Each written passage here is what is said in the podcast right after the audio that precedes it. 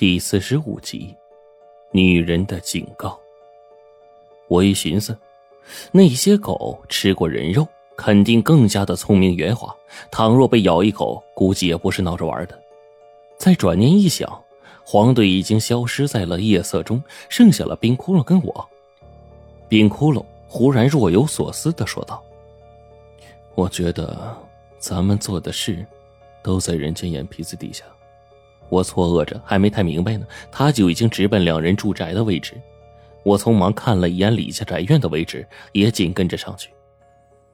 夜风刮得呼呼的，那些月光照耀下来，四周并不算太黑。可关键在于这座村子真是太沉寂了，没有半点声音，更没有半点灯火。我悄悄的寻了上去，路上远远的便看见了几双红色的眼睛。正是那些各自蹲在自家大院门前守门的大黑狗。那些狗默不作声，早成了习惯，直到李家宅院门口，一声都没叫过。我攀上墙头往里面看，堂屋门依旧是开着的，月光淡淡的光线照射进去，朦胧却不可见。一边墙角躺着一条双眼通红的大花狗，却一动不动的，就跟死了一样。罗盘上指针直抖，径直指向了屋里，这就让我多了个心眼儿。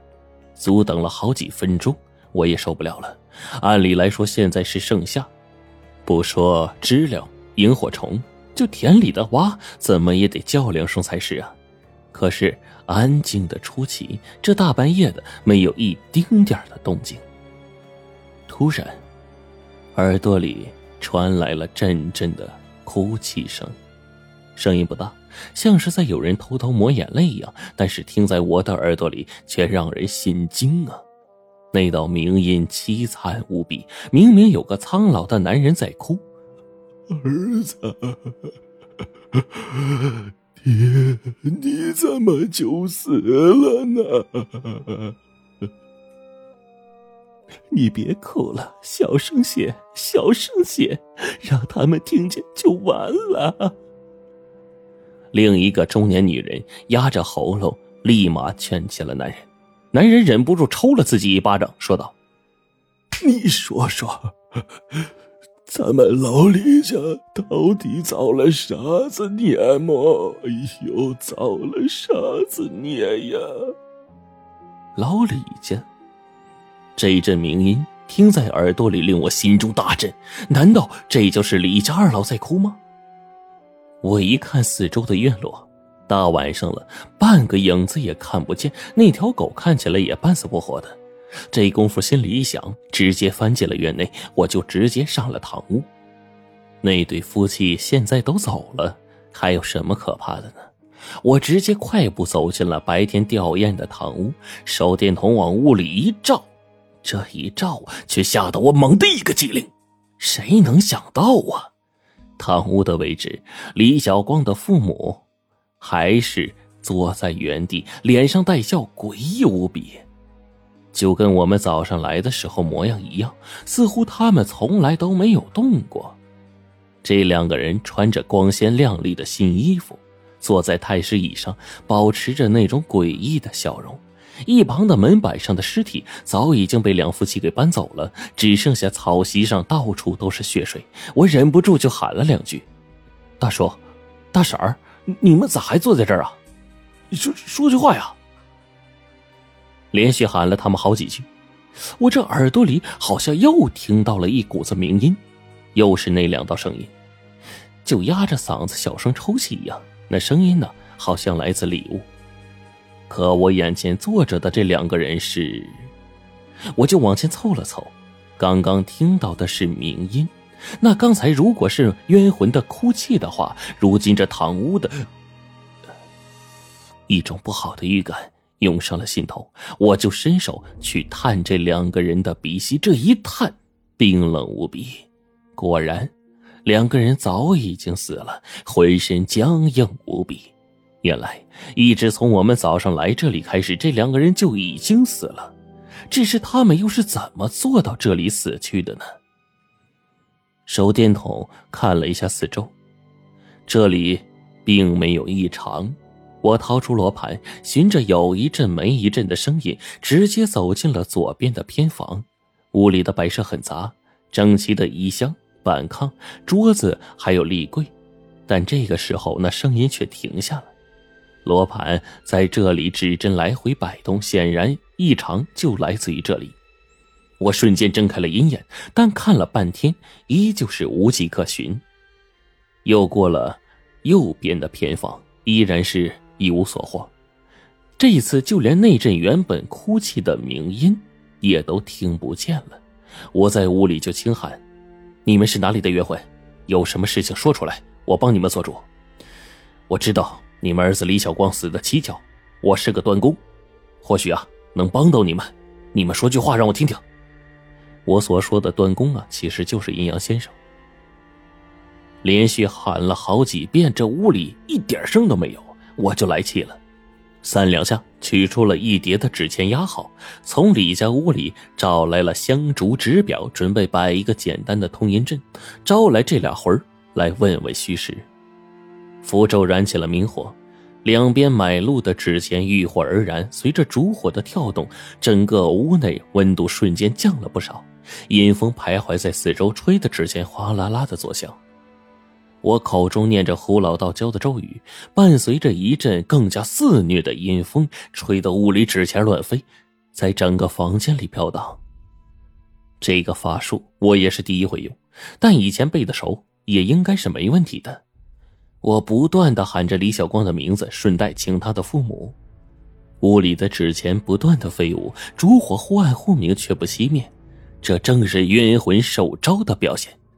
可不知道为什么，我难以再进分毫。眼见着香蜡呀就要燃烧完毕了，我额头的汗都出来了。一口咬破了舌尖，舌尖血被我一喷，香烛上原本快熄灭的火焰猛地窜起了数尺。我趁机加快了念咒，两张黄符焚化，再请冤魂。砰的，突然之间，香蜡炸了，阴风陡然一停。屋里面原本飞舞的纸钱瞬间落地，正在进行中的一切全都停滞了。我耳朵里忽然听见了不远处有呼气声，一把抓起了旁边数斤重的斧头往里头一扔，啪啦一声，枪口的位置那口大缸被砸得四分五裂。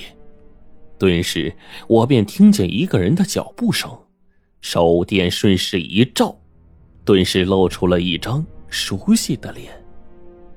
那张脸圆圆的，却无比的熟悉啊！正是随着胡老道他们一起进墓的胖子黄三八。在胡老道的讲述里，胖子最后舍身救人，被蛇群咬的简直是体无完肤。可现在，胖子脸上现了惊慌之色，脑袋一低就不见了踪影。我赶忙往前一追，光芒向下一照，原来在这口大缸底下竟然有一个地洞。我什么都顾不上了。上次磨盘的幕后主使是雨英，这次在村子里竟然碰见了死而复生的胖子。我当即就要往下跳，但迎接我的是洞口里甩出来的一个榔头。那东西被胖子抡圆了打过来，眼看躲避不及了，我一把就将罗盘给按了上去。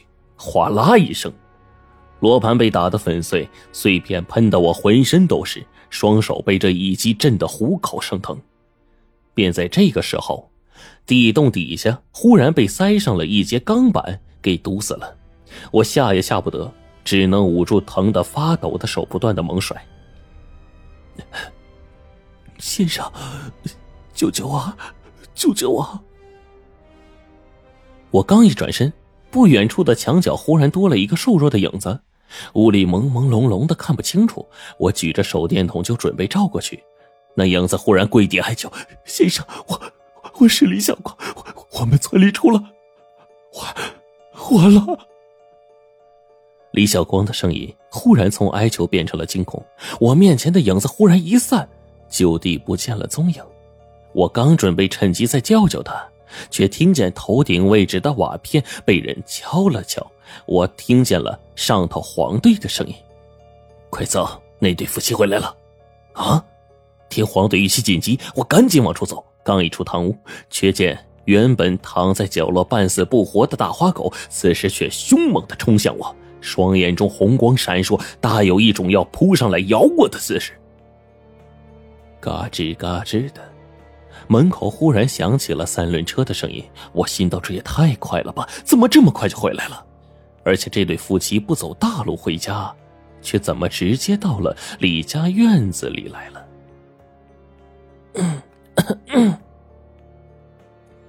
外头的女人突然重重的咳嗽两声，整个周围的气氛瞬间一冷。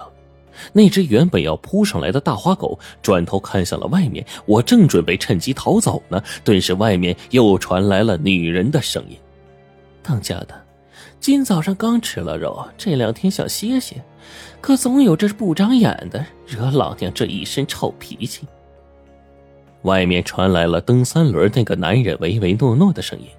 是是是，咱们先回家喂儿子，别动气，别动气啊！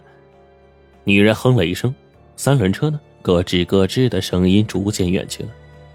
原本守着我、面相凶狠的大花狗，忽然懒洋洋的趴在一边，变成了之前的那副死模样。我刚走几步，门外响起了冰窟窿的声音：“出来！”怎么回事？骷髅，他们怎么刚骑车出去又回来了？我问了一句，赶紧开门，就看到了一旁做思考状的黄队和冰骷髅。冰骷髅摇了摇头：“ 我们的一切行动，对方了如指掌。”我不由得疑惑：“可可他们都离开了呀？这村子里哪来的眼线啊？”我忽然想起来，赶紧跟他们说：“哎哎，你们记不记得录像里那个胖子呀？他上次死在了锁龙台地宫，可刚刚我我我竟然……”唉。